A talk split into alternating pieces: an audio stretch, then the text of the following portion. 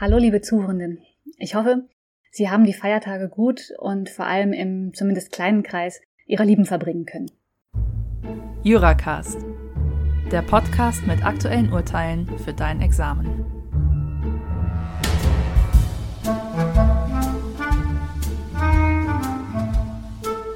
Ich bin Susanne Gössel von der CAU Kiel und in dieser Folge widme ich mich etwas vertiefend dem Fall, der bereits vor zwei Wochen Thema des Podcasts war.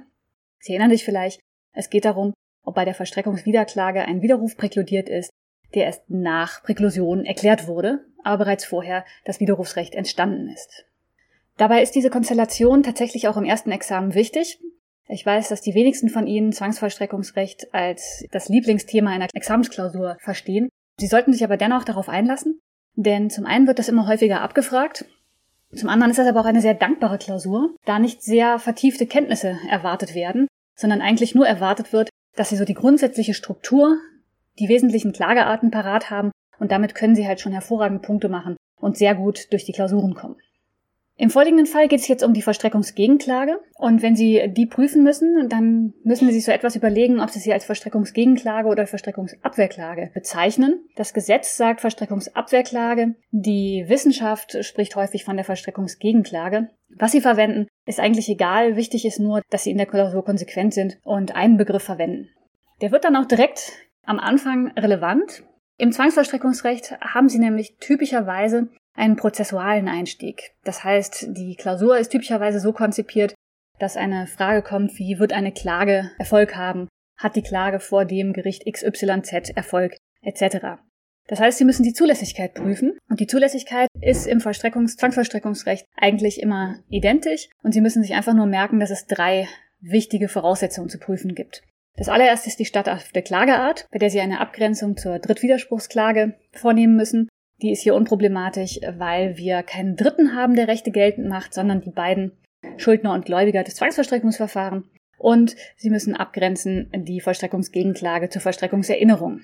Vollstreckungserinnerung geht um die Verletzung formalen Rechts, also wenn Sie Verfahrensfehler haben, die gerügt werden, aber im vorliegenden Fall werden keine Verfahrensfehler gerügt, sondern es geht um etwas materiellrechtliches. Und das ist auch typischerweise die Konstellation, die Sie in einer Examensklausur finden, da formale Fragen keinen Klausursteller und keinen Korrektor wirklich interessieren. Das heißt, niemand will sie damit quälen. Ganz eventuell können Sie noch eine Titelgegenklage abgrenzen. Das ist eine Klageart, die ist nicht in der ZPO geregelt und wird aus 767 ZPO analog hergeleitet. Da geht es auch um materiellrechtliche Ansprüche, aber die führen dazu, dass der Titel selber nichtig ist. Wichtig ist aber jedenfalls, dass Sie bei der statthaften Klageart eine Abgrenzung der Klagearten machen und, und das ist das Wichtige, Sie müssen dabei immer den Satz fallen lassen, dass dabei auf den Antrag abzustellen ist und dieser ausgelegt werden muss. Das heißt, es kommt auf das Klägerbegehren an, nicht auf das, was dann am Ende wirklich Erfolg hat, sondern das, was der Kläger möchte. Geht es um materielles Recht, Drittwiderspruchsklage oder Verstreckungsgegenklage? Geht es um zwei Personen, die sowieso schon äh, beteiligt sind, nämlich Verstreckungsgläubiger, Verstreckungsschuldner? Verstreckungsgegenklage ist ein Dritter, der quasi zwischen den beiden steht, betroffen. Drittwiderspruchsklage. Wenn es Verfahrensfehler sind, die Erinnerung, aber wie gesagt, das ist eher selten. Die nächste Voraussetzung, also erstens statthafte Klageart, ist dann das zuständige Gericht. Da müssen Sie Paragraph 802 ZPO erwähnen. Der sagt nämlich, dass die Gerichtsstände, die in den Regelungen davor genannt werden, zwingend sind. Und deswegen ist es so wichtig, dass Sie vorher die statthafte Klageart herausgearbeitet haben. Finden Sie das Gericht des ersten Rechtszug in 767.1. In dem konkreten Fall hatten Sie noch einen kleinen Schwierigkeitsgrad mehr, also Level 2 quasi im Vollstreckungsrecht weil es sich nämlich nicht um ein Urteil, das es typischerweise Gegenstand der Verstreckungsgegenklage handelte, sondern um einen Vollstreckungsbescheid und da brauchen Sie 796 ZPO.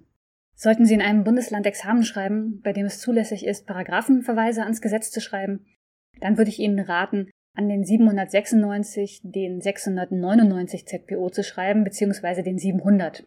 In 699 und 700 sind der Vollstreckungsbescheid und der Einspruch gegen den Vollstreckungsbescheid geregelt. Und was ich Ihnen vielleicht auch noch empfehlen würde, wäre an den 767 eben den 796 ZPO zu schreiben. Sollten Sie dann in der Klausur nervös sein, dann hätten Sie hier einen kleinen Anhaltspunkt, in welche Normen Sie möglicherweise auch noch schauen sollten. Also die ersten beiden Voraussetzungen haben Sie, die statthafte Klageart, das zuständige Gericht. Und dann fehlt noch die Kernvoraussetzung im Zwangsvollstreckungsrecht, das Rechtsschutzbedürfnis. Und dabei gibt es so eine Formel, dass die Zwangsvollstreckung schon begonnen hat oder kurz bevorsteht oder noch andauert. Und typischerweise reicht es, dass die Zwangsvollstreckung eben droht, kurz bevorsteht, was sie eben tut, sobald der Titel in der Welt ist oder zumindest wenn der Titel in der Welt und nicht mehr anfechtbar ist. Ob diese Anfechtbarkeit noch Voraussetzung sein soll, das ist so ein bisschen umstritten. Wichtig ist, wenn der Titel in der Welt ist, kann theoretisch sofort vollstreckt werden und damit droht die Zwangsvollstreckung. Damit besteht ein Rechtsschutzbedürfnis und Sie können loslegen. Wenn im Sachverhalt noch weitere Angaben zu bestimmten prozessualen Fragen sind, können Sie da natürlich auch drauf eingehen, Prozessparteifähigkeit etc. Wenn es aber sonst keine Anhaltspunkte gibt, dann sind Sie auch schon mit der Zulässigkeit durch. Und ja, denken Sie dran, es gibt immer diese drei Kernvoraussetzungen, statthafte Klageart, zuständiges Gericht, Rechtsschutzbedürfnis. So, und dann sind Sie bei der Begründetheit und müssen jetzt prüfen, ob nach 767 Einwendungen gegen den Anspruch bestehen, wobei das weit zu verstehen ist. Und was Sie dann tatsächlich machen müssen, und hier wird dann auch der Schwerpunkt der Klausur liegen, Sie müssen prüfen, ob der Anspruch, der im Titel steht, so besteht und ob das tatsächlich die Rechtslage ist. Und im vorliegenden Fall ist eben die Rechtslage eine andere, denn der Titel sagt, der Anspruch besteht. Die tatsächliche Rechtslage sagt, der Anspruch besteht nicht mehr, denn inzwischen hat der Verbraucher einen Widerruf erklärt und damit wird der gesamte Vertrag rückabgewickelt. Damit ist 767.1 erfüllt. Wir haben eine Einwendung gegen den titulierten Anspruch. Und jetzt kommen wir zu dem zweiten Feature der Verstreckungsgegenklage, den Sie im Hinterkopf haben müssen, nämlich die Präklusion nach 767 Absatz 2. Absatz 2 wiederum sagt, dass diese Einwendungen, die Sie ja jetzt festgestellt haben, nämlich dass der Anspruch so nicht besteht, nur zulässig sind, wenn die Gründe, auf denen diese Einwendungen beruhen, erst nach dem Schluss der mündlichen Verhandlungen, die dann zum Urteil geführt hat, entstanden sind und auch nicht mehr hätten geltend gemacht werden können. Das ist eine der Kernvoraussetzungen der Verstreckungsabwehrklage oder Gegenklage. Es soll nämlich auf der einen Seite Gerechtigkeit geschaffen werden. Wenn Sie einmal ein Urteil haben, aber das Urteil falsch ist, dann muss irgendwie noch die Möglichkeit gegeben sein, dagegen vorzugehen. Auf der anderen Seite soll aber auch die Rechtskraft des einmal in der Welt bestehenden Titels geschützt werden. Und deswegen sagt die Norm, dass Sie Einwendungen geltend machen müssen, solange es eben geht, das heißt im ersten, im grundsätzlich im Rechtsprozess, der dann zu dem Urteil führt. Das Zwangsvollstreckungsverfahren selber soll frei von diesen materiellrechtlichen Erwägungen bleiben Grundsätzlich soll halt der Verstreckungsbeamte, der Gerichtsvollzieher, das Verstreckungsgericht den Titel nehmen und damit unmittelbar verstrecken können, ohne in die inhaltliche Prüfung hineinzusteigen.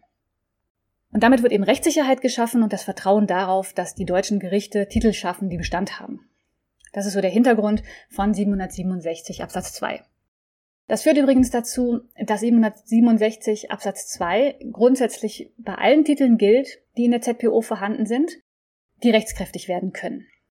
Mit anderen Worten, sie gilt nicht für Titel, die überhaupt gar nicht erst in Rechtskraft erwachsen, also insbesondere die vollstreckbare Urkunde. Da gibt es keine Rechtskraft zu schützen und deswegen tritt auch keine Präklusion ein. Da wären Sie jetzt bei der Prüfung am Ende. Sie würden sagen, Einwendungen gegen den Anspruch bestehen. Damit hat die Klage Erfolg.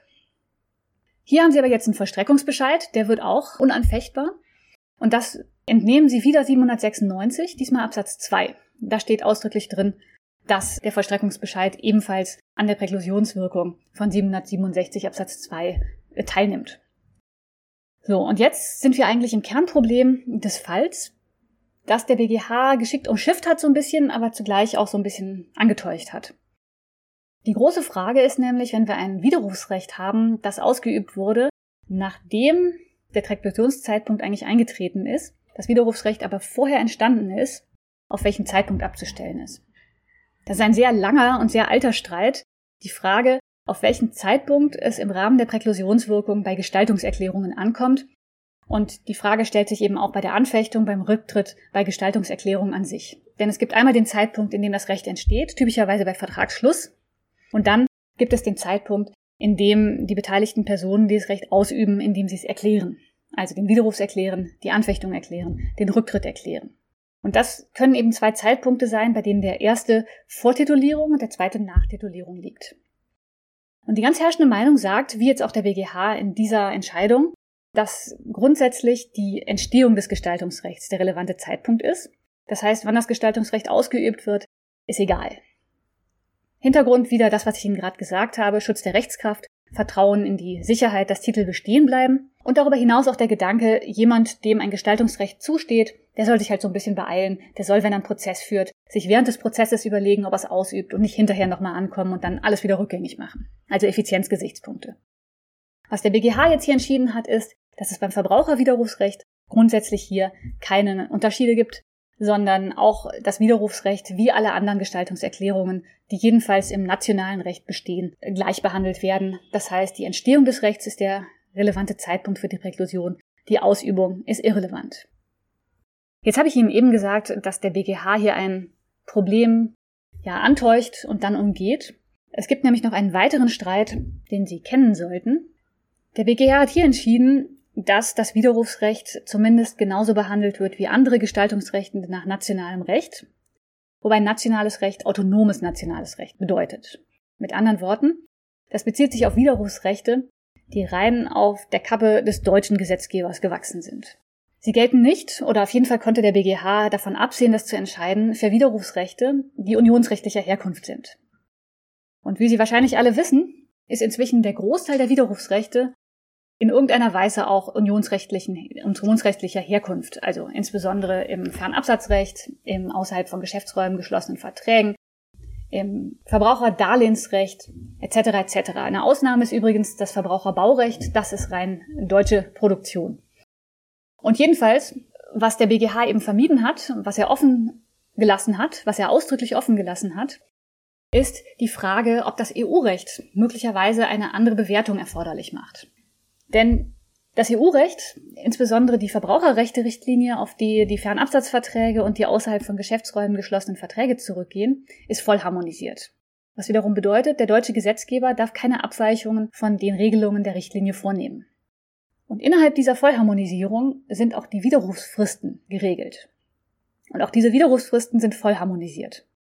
Der Fall wird insbesondere relevant, wenn eine Widerrufsfrist gar nicht erst zu laufen beginnt, weil der Unternehmer nicht richtig belehrt hat. Dann wissen Sie wahrscheinlich, der Großteil der Widerrufsfristen wird damit um zwölf Monate verlängert und geht damit noch über ein Jahr hinaus, also typischerweise ein Jahr und zwei Wochen, wenn überhaupt nicht oder gar nicht richtig belehrt wurde.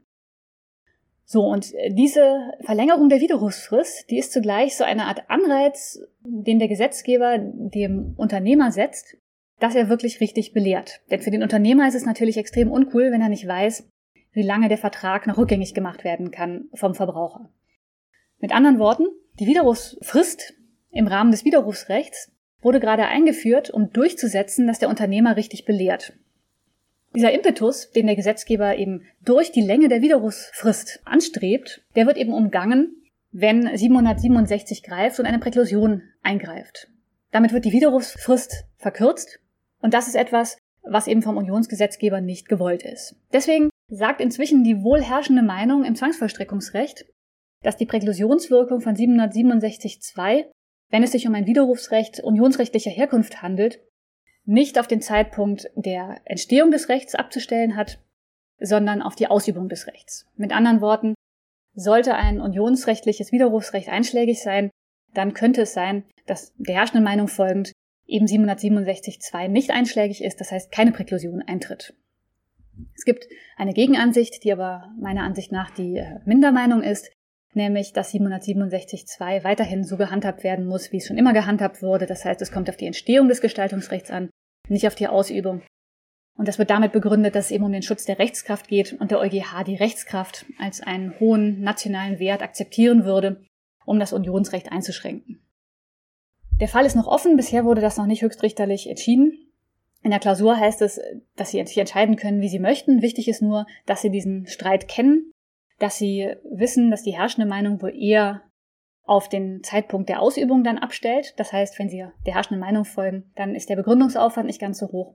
Sie können aber auch mit der Mindermeinung und dem Wert der Rechtskraft argumentieren und können dann eben mit der Mindermeinung zum Ergebnis kommen, dass die Präklusionswirkung trotzdem auch bei unionsrechtlichen Widerrufsrechten greift. Das war es jetzt auch schon von der Verstreckungsgegenklage. Ich hoffe, ich konnte Ihnen damit etwas Angst vor der Klausur mit verstreckungsrechtlichem Einschlag nehmen und Sie beruhigen, dass das im Zweifel kein großes Hexenwerk ist. Und dass Sie bitte mitnehmen, Präklusionswirkung bei der Verstreckungsgegenklage umstritten bei Gestaltungsrechten, ob auf den Zeitpunkt der Entstehung des Rechts oder die Ausübung des Rechts abzustellen ist, wohl typischerweise die Entstehung, Rückausnahme unionsrechtlicher Herkunft, dann ist auf die Ausübung abzustellen. Ich hoffe, es hat Ihnen Spaß gemacht und es war nicht zu verwirrend. Ähm, und im Übrigen ich Ihnen, sollten Sie diese Episode tatsächlich am heutigen Tag hören, dass Sie einen wunderbaren Jahresaufklang haben und dann sehr gut ins neue Jahr 2021 kommen. Machen Sie es gut.